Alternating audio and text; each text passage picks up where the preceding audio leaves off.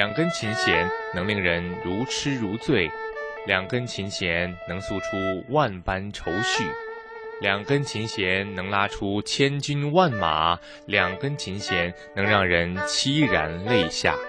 这可能就是二胡这个传统民族乐器不同于其他弦乐的独特之处。而蒋派二胡在对二胡的继承发展方面所做的杰出贡献，也就在于此。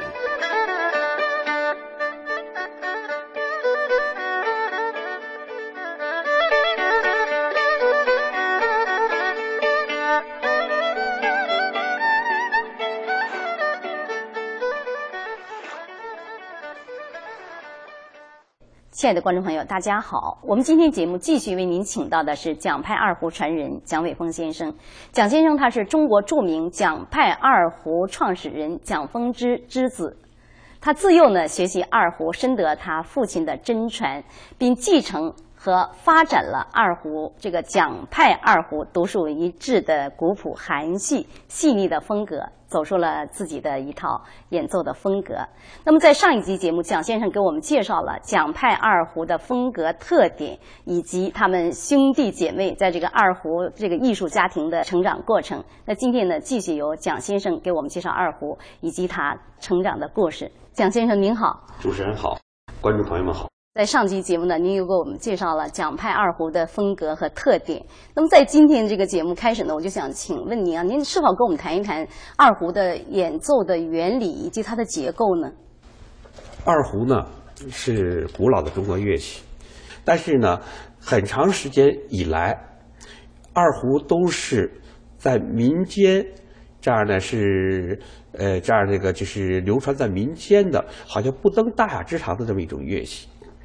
直到上个世纪初，刘天华先生，他把小提琴的演奏技法带入二胡，并且运用了西洋的创作手法，创作了十大名曲和几十首二胡练习曲，并且把二胡呢带入了音乐院校，创建了二胡的学院派。嗯，而且二胡的本身呢，他也做了一些改革，比如说这地方呢，它不是龙头了，这是一个小方头。为什么做一小方头呢？矮的小方头，它是模仿就古代那个秀才啊戴那个帽子是一个四方形的，然后这个底呢是一个平的一个板叫刘氏二胡，嗯，是刘天华的二胡。到了上世纪三十年代，我父亲蒋福之对二胡进行了重大的改革，一个就是改成月牙形，嗯，这个月牙形。第二个改革呢就是。把这个筒子的平板改成哑铃形，现在就这样，中间是挖进去的。还有呢，增加了一个稳定托板，这个稳定托板，当时被称为叫蒋氏二胡。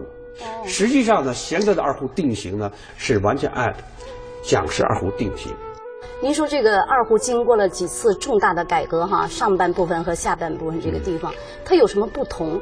就说经过了几次，后来您父亲又把它改成了蒋氏二胡，嗯，为什么不同？所以一看，你看样子啊，它这个样子还是比较好看，显然大家都都习惯于这个样子了，认可这个样子。它既不是过去的龙头，也不是那个小方头，小方头好像矮了一点，是吧？短了一点。现在普遍都有这个托板了，稳定板呢，它拉就就是演奏起来更加方便。这个哑铃型呢，它这也是好看。你看这个哑铃型好看的，在音色上没有什么影响。对，这音量上的影响就是后来把筒子加大，它这个是有些影响。比较空旷好看吧？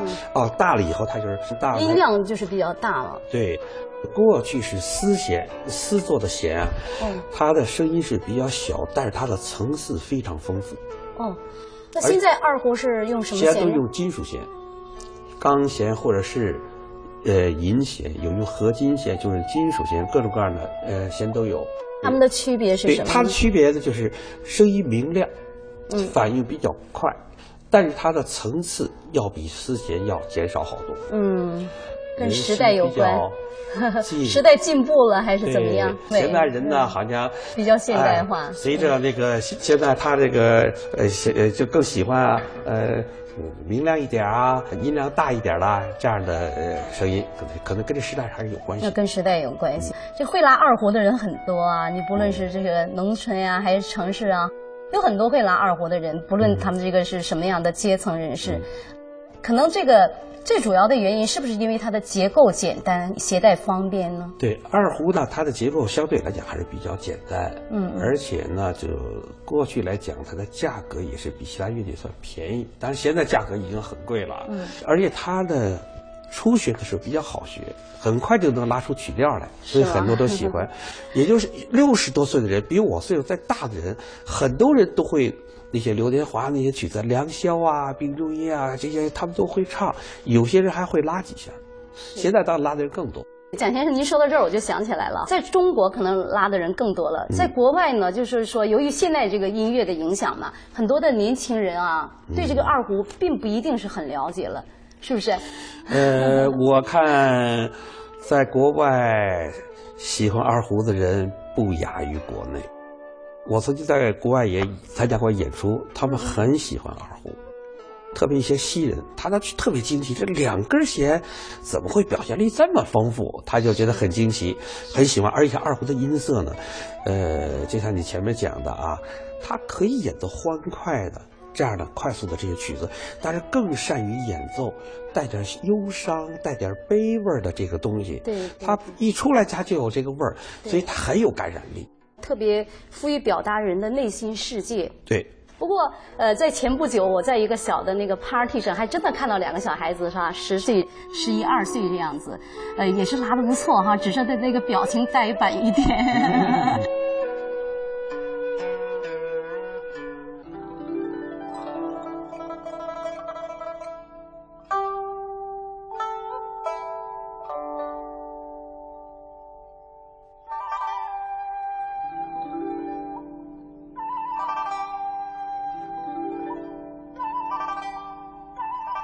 一把二胡演绎着人生的悲欢离合，也浓缩着著名二胡演奏家、教育家蒋风之的喜怒哀乐。他以一首《汉宫秋月》名扬四海，并从此开创了蒋氏二胡学派，培养出一批又一批二胡名家。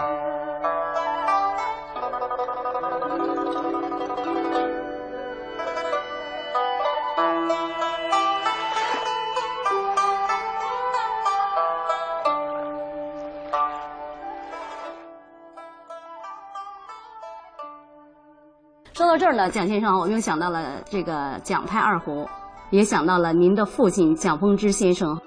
他不但传授你们子女哈，把这个二胡亲传给你们呢，还有在高等学府一直在教学，是吧？对，可以说从三十年代啊，大学还没毕业的时候，已经开始在大学里担任教学工作。嗯嗯毕业以后呢，在好几所大学接着，一直到去世之前都是在学校里工作。我一直都在学校里。说到我父亲，呃，使我想到了文革。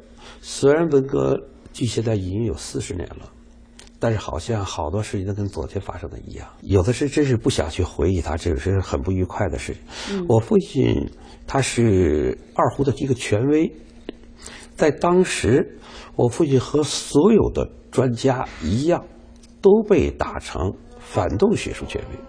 但是只要你是权威，你是专家，就一定是反动学术权威。就是在文革当中也遭到了迫害吗这？也遭到破坏啊！你你比如说，呃，当时文革开始的时候，呃，在在中国音乐学院嘛，院长是马可呀，副院长关和同啊，还有这些什么这些人，还有系主任以上的都集中到社会主义学院去集中。嗯，他们回学校的时候，对他们的欢迎就是一顿打，往身上泼墨汁儿、剃头、挂牌子，就是他们根本不知道怎么回事儿。这这这这这，完了以后呢，就是有的关牛棚啊，就是反正给定了挂牌子，有的是走资派啊，有的是反正学术权威啊，就是就是这样。不光我父亲，当时呃，就是你比如说中国音乐学院有一个嗯教声乐的叫殷尚能，他是中国美声唱法的鼻祖，第一个。他是，那才是倒霉呢，只要是运动他就挨整。文革那是更是挨整。我父亲呢是所谓关牛棚，就那是关起来吧，到六九年的时候，我要到部队去，那时都要去锻炼嘛。说是锻炼，就是什么有接受再教育时，其实那时都要到部队去劳动去。当时特殊允许给我父亲半天假，跟我告个别，又好久没见了嘛，又不知道将来什么时候见。结果我们呢是在汽车上错过了，没见到面，就是走的时候没跟父亲告别。就文革时候还有一个，现在想起来也又可气又可笑的事儿。当时我父亲是中国音乐学院的器乐系主任，我姐姐是学校的老师。我和我哥哥都是学生，学生，所以一看啊，姓蒋的这么多人，他们就说是中国音乐学院宣的蒋家王朝，其实根本哪和哪都不挨边儿。嗯嗯嗯，哎，所以后来这个事儿呢，呃，文革之后呢，呃，大家碰到一起呢，成为那个饭后茶余的笑谈，一个笑话。这很有意思，就是说这个中共一贯不注重人才，很多的优秀艺术家在文革中都遭到了迫害。老舍呀，什么都是自杀的，死都是迫害死的。哦哦哦，老舍，好多。呃，刚才说那个唱京剧的那个马连良，那都是往文革中迫害死。是马连良，对，对，很很著名的艺术家，京剧艺术家，嗯。像您父亲这样优秀的艺术人才，他在这个人群当中也可以说是非常好的人，他都遭到了迫害，可想而知是多少的艺术人才哈，多少的人才在文革当中都遭到了迫害，而且很多被迫害致死。还好像您父亲没有，还还是很幸运的事情。嗯，万幸，万幸。你像这个文革对您父亲啊，对这些老艺术家的迫害，您啊在心理上有没有什么样的这个这种深远的影响呢？一个就是说，在有相当一段时间，你抬不起头来，就觉得你是出身不好、狗崽子，就那个相当一段时间有，大概有那么一段时间。慢慢的，这个过去了以后呢，老是不断的这么这个运动啊，今天弄啊，明天弄的话，没完没了的运动，没完没了的整人运动，都烦死了，已经很很烦透了。不是我，是所有人都烦透了这套东西。七八年搞一次嘛，搞一次七八年，就是他的一贯的就是做法对，不断的搞运动。嗯嗯嗯，七八年一次运动。嗯，这好像是当时毛泽东说的话，是不是？就七八年搞一次文化大革命。对，是。所以大家实际上对这东西早就烦透了。嗯，为什么会这样？您觉得共产党他为什么要不断的去迫害自己的人民呢？他不这样，他就立不住了。他必须把反对他的人都得给制服。嗯，怎么反对他？你觉得民众有在反对他吗？像您您父亲这样的人，那跟他我不许不只不对这些不过问的事。对，所以说没有过问，他也遭到了迫害。他也遭到迫害。嗯，就是事不关己的人也是同样的命运。有人说嘛，就是整人运动没对过一次，没对过一次，包括现在对法轮功的。您是哪年出生的呢？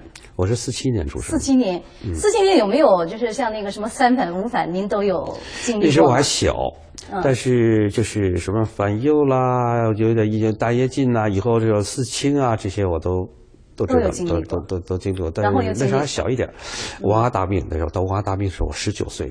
嗯，那时候的记忆比较深刻。对，想知道这个中国为什么对？广大的群众进行迫害呢？你看看酒瓶就知道了。我发现很多像我这样岁数的人对酒瓶都感兴趣，因为里头说的很多事都是大家经历过的。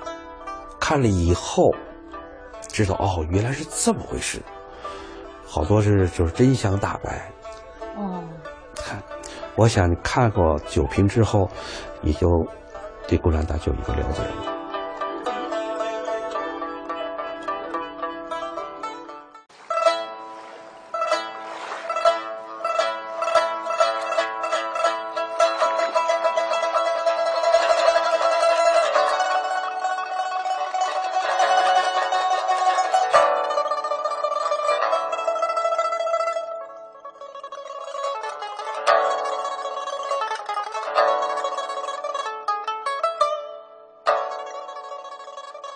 像蒋风之这样专注二胡演奏艺术的艺术家，也难逃中共的迫害和威胁。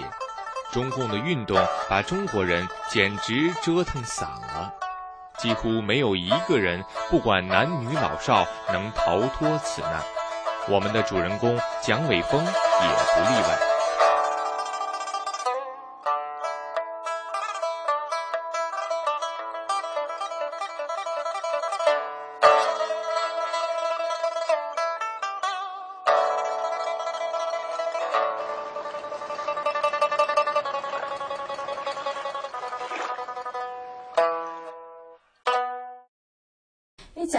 是什么时候来到国外的呢？我是零六年，二零二零零六年。哦，时间不是很久啊。对对。所以说，您对国内还是比较清楚。我这很清楚。是，像之前您有谈到说这个历次的政治运动七八年再来一次，前面您就有谈到对法轮功的迫害。对，因为我就是一个法轮功学员，九五年初开始修炼的。那是很早了。呃，也算是比较老的学员吧，跟大家一样，所有的法轮功弟子在，呃，学员在那个国内都受到迫害。您在国内是怎么样？您出来还是比较晚吗？对，我在国内是也是个重点吧。这个重点人物也是个重点艺术家，也是个重点的迫害人物。我是被他们就是监视的吧？一到敏感时期，他们就来找我谈话。我们有一个朋友，他的亲戚在国安工作，人都知道，亚运村的蒋伟峰的电话是六个人监听的。六个人，六个人电话，电话六个人监听我电话的，我不知道我的电话什么可听的。所以呢，我到了国外以后呢，有一个人不是练法工人，他跟我说：“你到国外，你就享受新鲜的空气和自由。”这是一个普通人讲的，他就知道到国外你就有自由，你在国内没有这样的自由。这也是您到国外体会最深的。对，就是最深的。就说到这儿，我就挺感兴趣的。九五年的时候，您还在这个中国煤矿工团，对，一直都在那里。呃，一直是那个团。那是什么原因说，哎呀，这样一位二胡艺术家，一心都扑在这个二胡事业上的这样的人，也开始对这个修炼啊，修炼法轮功产生兴趣了？因为我的亲戚啊，呃，练法轮功，他觉得这个功法特别好。所以是呢，我们都是亲戚嘛，这个好的东西啊，亲戚可不能错过呀。让我们去学，也确实是啊，它是对身体特别好。我刚才讲了，我曾经在部队里头劳动锻炼过，干重体力的工作，甚至是超重体力的工作。我甚至在部队的小煤矿里都干过，煤矿都干过。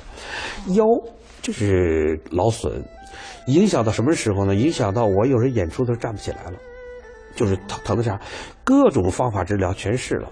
什么按摩呀、针灸啊、烤电呀，呃，这个呃，就是能想的办法全全使到了，而且都是高手。你比如按摩那个那个按摩师，盲人按摩师是非常棒的那个。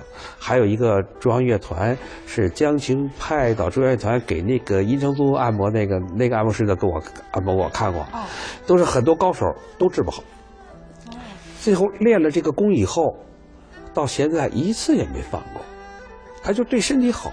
哦，所以呢，嗯，我就一直就练下去。呃，要不然我都不知道我腰到现在是什么一个状态。我经常疼的根本就起不来床，就这样了。那是什么腰肌劳损呢？不是腰肌劳损，就是劳动类的，这就是等于是超负荷的那种那种工作。还有一个就是法律工让做一个好人，不去害人啊，不去骗人呐。本来我的生活当中我就是。就是这么做的人，正好这是，也是我追求的一个东西。我也觉得这这太好了。如果大家社会社会上的人都做一个好人，一个正直的人，这个社会不就变好了吗？所以我就去练。嗯，就这样，一直坚持到现在，我还在练。徐老师，就是中国在那样的残酷迫害之下，你也没有说没有停过。嗯，一直在练。这个法轮功，它还有一点，就是说它要求对这个名利的放弃啊，是不是也有这方面的？对，因为这个道理很简单，因为就是说啊，你啊，这个名啊利啊，都像过眼烟云一样，那都是你生带不来、死带不去的东西。你去追求这个，去，呃，有什么意思？你真是明白这道理以后，你觉得这个名利应该看得看得很淡。嗯，这个东西去争它干嘛？在法轮功里头就是这样。对这个名利看得很淡，可是尤其是在有这个艺术界、文艺界，我们知道名利场，对这个排名啊、演出的这个顺序啊，哈，都是有说到的。对，因为他的地位的不同，可能会带来不同的这个声望或者利益，他可能跟这有关系的，所以这个东西是绝对不能放弃的。就是一定要争的。但是作为一个修炼的人，恰恰是这点是最看淡这点的。对您在艺术上的追求有没有什么影响呢？因为你要把它放弃，对，放弃以后你你就觉得实，际你们是要追求，要更往上走。那我觉得放弃以后啊，对名利追求啊，你的心会很平静。你没有那些要跟人争、要斗啊，去怎么样像这种呃想法，你心里很平静，而且呢，你去努力去做一个好人，做一个正直的人，恰恰这对你艺术上是有好处的。就像我们前面说的，是吧？你音乐它是表达你一个人内心世界的，你的内心世界，如果你是一个正直的人，你传出来的信息一定是良好的。如果你整天要跟着这个打那个斗，你想这样一种心态，你去演奏乐器，你去唱歌去，能给人带来什么样的信息啊？一定是不好的。嗯，所以就说呢，我觉得我修炼以后呢，对我的艺术上呢有很大的提高，哦，呃反倒是有提高了，有提高就说对您的艺术还是有帮助的。有帮助的。蒋先生，您是否可以谈一谈，您修炼法轮功之后，您对艺术的演奏以及对这个艺术的理解和这个不修炼之前有什么不同的这个地方？不修炼之前呢，好像更注重技巧，甚至这炫耀技巧，呃，对他乐曲的内涵注意不够。那么修炼以后呢，就知道他这个乐曲啊，一个好的音乐啊，它是内心世界的一个表露。所以就是说，你一定要把它这个要表达出来，要表达很准确，表达出来。你这个技术是为表达你这个情感啊，是它的一个辅助手段，而不是单纯去追求技巧。所以我现在更注重呃音乐的它的内涵的表达，要把它的内涵表达出来，让它让去感人。那么我技巧上也不会放松，我觉得在同时呢，我的技巧也在提高，也在提高。你别看我六十岁，我觉得我还在提高。真的很年轻哎，蒋先生不像六十岁啊。本来蒋派的二胡，它就是讲究的内涵，对，就是。那您可以说，真的是在您父亲的这个原有的这个内涵的基础上，再进了一步。对，我们今天节目的话题是德音雅韵画二胡，嗯哈，所以说这个要拉出一首好的曲目呢，更注重的是这个道德的修养和内心世界的这个良性的表现。以前呃，我从来没有想过自己去会写曲子，我觉得我根本不会去写，也写不出来。但是最近这一两年呢，我也开始尝试，就是写一些二胡曲子，呃，也写了一些吧，就是做一种尝试吧。嗯嗯呃，有机会给朋友拉个片段啊？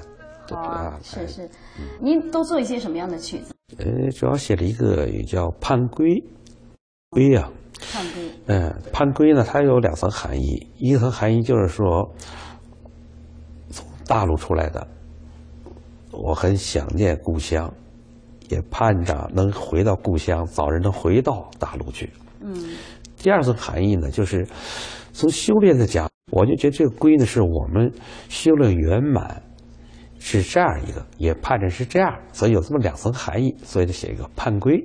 以后我争取能写出更多的作品吧，更优秀的作品。那就非常感谢蒋先生上我们的节目了。我想节目的最后，您是不是在现场给我们的观众朋友演奏一首乐曲呢？能让我们的观众朋友一饱耳福。好。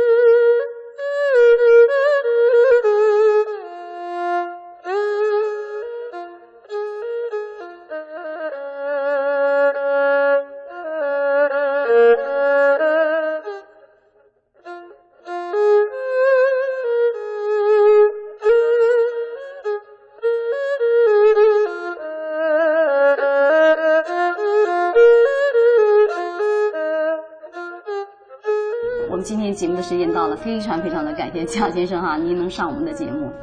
呃，谢谢主持人，也感谢各位观众朋友。从蒋伟峰先生的二胡演奏艺术中，我们可以体察和感受到蒋先生他对音乐内涵的理解和对精神世界的探索和追求。他把这些呢都融入到二胡的演奏艺术当中，使得二胡艺术更加完美和升华。非常感谢观众朋友您收看今天的节目，下次节目时间我们再见。